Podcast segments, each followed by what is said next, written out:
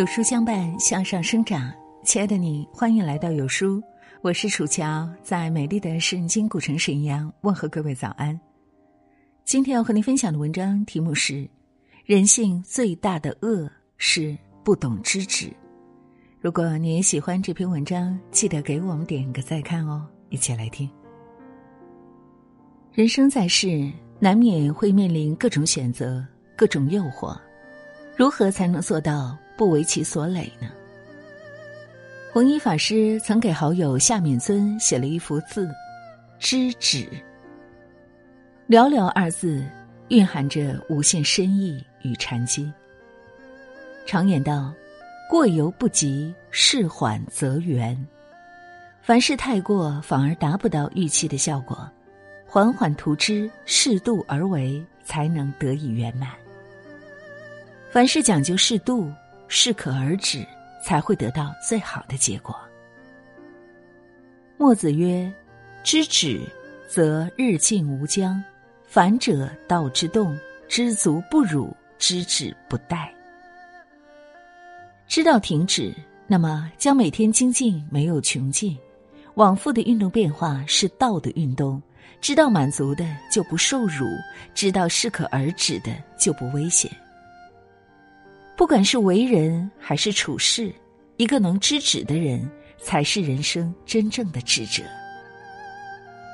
止语，守住嘴，不该说的话一定不要说，不知道的事更不要乱说。《论语》有言：“道听而图说，得之器也。”道听途说的传闻，不加考证就随意传播，是被道德所唾弃的。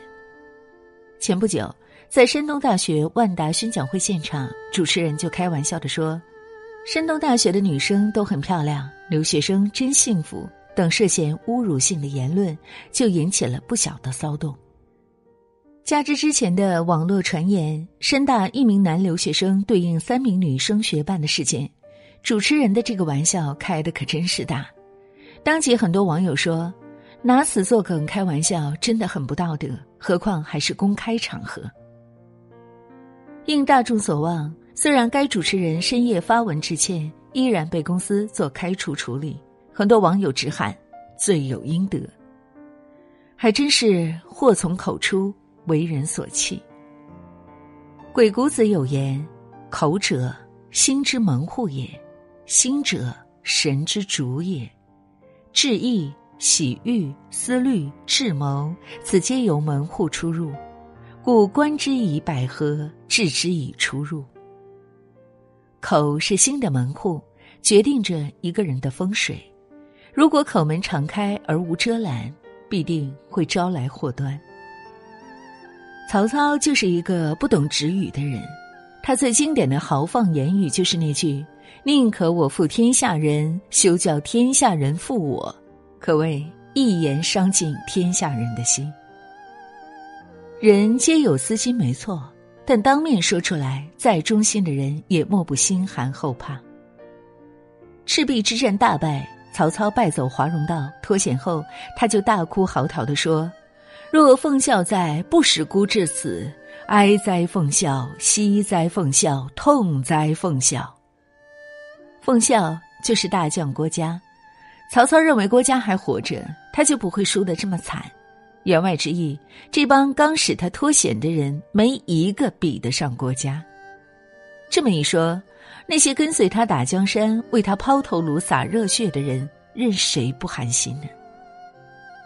曹孙两军对峙时，曹操却指着孙权那边说道：“生子当如孙仲谋，若刘景生儿子，屯犬耳。”曹操此话一出，顿时四下哗然。战事在前，却言语夸赞对手，还让人怎么为你卖命谋江山呢？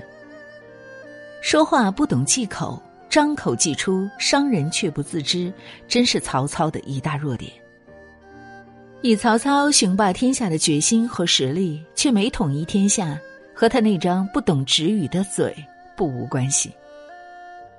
俗话说：“行事不可任心，说话不可任口。”信口开河者，大则丢江山、丢性命；小则失去饭碗，令人贻笑大方，为道德所唾弃。《易经》有言：“乱之所生也，则言语以为阶。”祸乱的产生往往是由语言引起的，轻率的言语就好比是为祸乱搭建的台梯。管住自己的嘴巴，适度止语，看透而不说透，才是人生的大智慧。止欲，相比控制欲望，往往就更有诱惑力。也许有人觉得匆匆人间一程，当随心所欲才好。然而，盛极必衰，物极必反。如若贪、懒、名、利等欲望不知止，就像无法控制的毒瘾一样，一旦沾染，就会深陷。相传。商王纣刚为王的时候，也是位节俭勤劳的君王。有一天，纣王得到了一双精美的象牙筷子，所有人都恭喜纣王，只有姬子惊恐不已，不住唏嘘叹息。有人问姬子为何，他无比担忧地说：“有了象牙筷子，就要有配套的犀牛角、美玉石等打造的杯盘碗羹。”有了这些玉石美器，就又有了美味佳肴、绫罗绸缎、高楼广厦。众人觉得姬子多虑了，然而姬子的担忧却变成了现实。果然，几年后，纣王就变得穷奢极欲、荒淫无耻，权力、酒色、佞臣成了他的嗜好。多有贤臣归建，却被废逐。王叔比干。强健三天却被诛杀，姬子惊惧，只好佯狂混于奴隶中，而被纣王囚禁。兄长微子屡次劝谏，纣王也听不进去，微子只得离去。在不断满足自己欲望之时，纣王就不断的劳民伤财，致使百姓哀苦。随后，商朝的大师、少师等都去了周朝，终于。纣王在自己的欲望贪婪中成了孤家寡人，最后只得带上宝玉真衣复活而死，国家灭亡。欲望就像是一个可怕的深渊，仿佛永远填不满似的。正可谓人无百日好，花无百日红，就算是天下的君王也做不到。不懂控制自己的内心欲望，便如临堕入欲望的深渊。面对诱惑，懂得守住本心，不为诱惑的人，才能全身而退。若问历史上将高官厚禄不放在眼里的能有几人？张良绝对是能控制这样诱惑的人之一。他功名成就却不恋权位，刘邦成就霸业，张良可以说是盖世之功。论功行赏之时，张良却谢绝三万户的后封。天下初定。他便功成身退，谢绝高官厚禄的封赏，隐居在淄博山，丝毫无留恋之意。且看汉初三杰，韩信被杀，萧何被囚，唯独不恋世俗诱惑的张良得以保全，不为功利欲望而身陷囹圄。面对高官俸禄的诱惑，一般人是很难不为所动吧？但张良却不为其所动。面对诱惑，他选择的是止住欲望，全身而退。杨雄在解嘲中曾写道：“绝拿者亡，默默者存；为己者宗威，自守者身权。争夺者亡，默默守住本心者生。官位太高的宗族也有危险，能守住本心的人才能身权。”拥有一颗平常满足心，止住欲望，守住本心，才是最智理的人生信条。止行，常言道：“君子有所为，亦有所不为。不该做的事情就别做。”止行不是不行，而是三思而后行，将事情事先考虑全面再行事。不懂思虑如何行事之人，往往会给自己带来很多祸事。曾国藩是一位行事极为稳重的人，可他的弟弟曾国荃则不然，他嫉恶如仇，且行事鲁莽，不懂谦退。曾国荃在任湖北巡抚时，就曾与湖广总督关文多有积怨。由于关文不发救兵，间接导致哥哥曾国华殒命，曾国荃便对其十分愤恨。后来，弟弟曾真干病逝军中，遗体途经武昌，其他官员都来吊丧，唯独关文没来，可算是气到了心性不稳的曾国荃。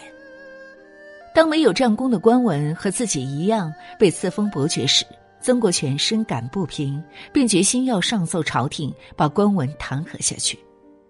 曾国藩得知后，立即劝阻曾国荃，让他不要较真，谨防引火烧身。然而，曾国荃却一意孤行，丝毫不顾劝阻，最终还是弹劾了关文。结果，关文不仅没有丢官，反而把矛头转向曾国荃，并给他带来了不小的麻烦。曾国荃一意孤行的鲁莽行为，不仅没能达成所愿，反而为其所累。不得不说，有一定咎由自取的成分。一个人如果不懂制止自己的行为，不知道什么是可为，什么是不可为，必定会被己所累。学会止于行，才能更好的掌握自己的人生。据说明朝时期，嘉兴有位知府杨继宗为官十分清廉自守，不允许自己有一分的自私行为，故而深得民心。有一次，一名宫里的太监经过他的管辖地，就向他索要贿赂，他便打开府库说：“钱都在这儿，随你来拿。不过你要给我领取库金的官府印券。”这位太监便十分气愤的走了。觉得杨继宗一点都不懂得为官之道，行为死板且可恨。回京后，太监便在明英宗面前重伤他，而明英宗却问道：“你说的莫非是不思义钱的太守杨继宗吗？”太监听到皇帝对杨继宗品行的认可，就再也不敢说杨继宗的坏话了。一个懂得控制住自己行为举止的人，任你再多污蔑之言，也难以撼动。圣人言：“勿以恶小而为之，勿以善小而不为。”所谓大道之行，正是有这些小行为而一点点改变的。懂得让危险止于行，才能在前进的道路上越走越远。生活中，我们认为无足轻重的一些小事，或是一句话、一点欲念、些许越轨。可能在不知不觉中，让我们一步步走向不归路。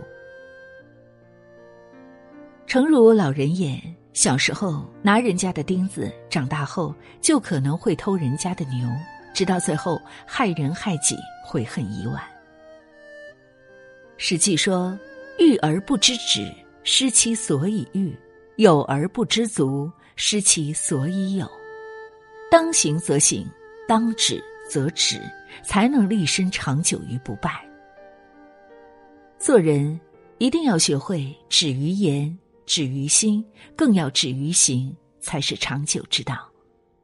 不管是为人还是处事，不仅要学会点到为止，更要懂得适可而止。过多的热情和付出，未必会收到相对应的回报。止于当止，行于可行。懂得知止，做好自己，才是人生最大的赢家。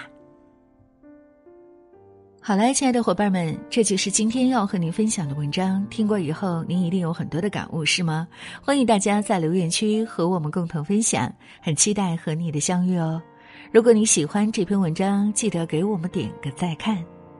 在这个碎片化的时代，您有多久没读完一本书了？长按识别文末二维码，关注“有书”公众号菜单，免费领取五十二本共读好书，每天有主播读书给你来听。感谢各位的聆听和守候，我是楚乔，在中国沈阳，祝愿大家新的一天一切顺利、健康快乐。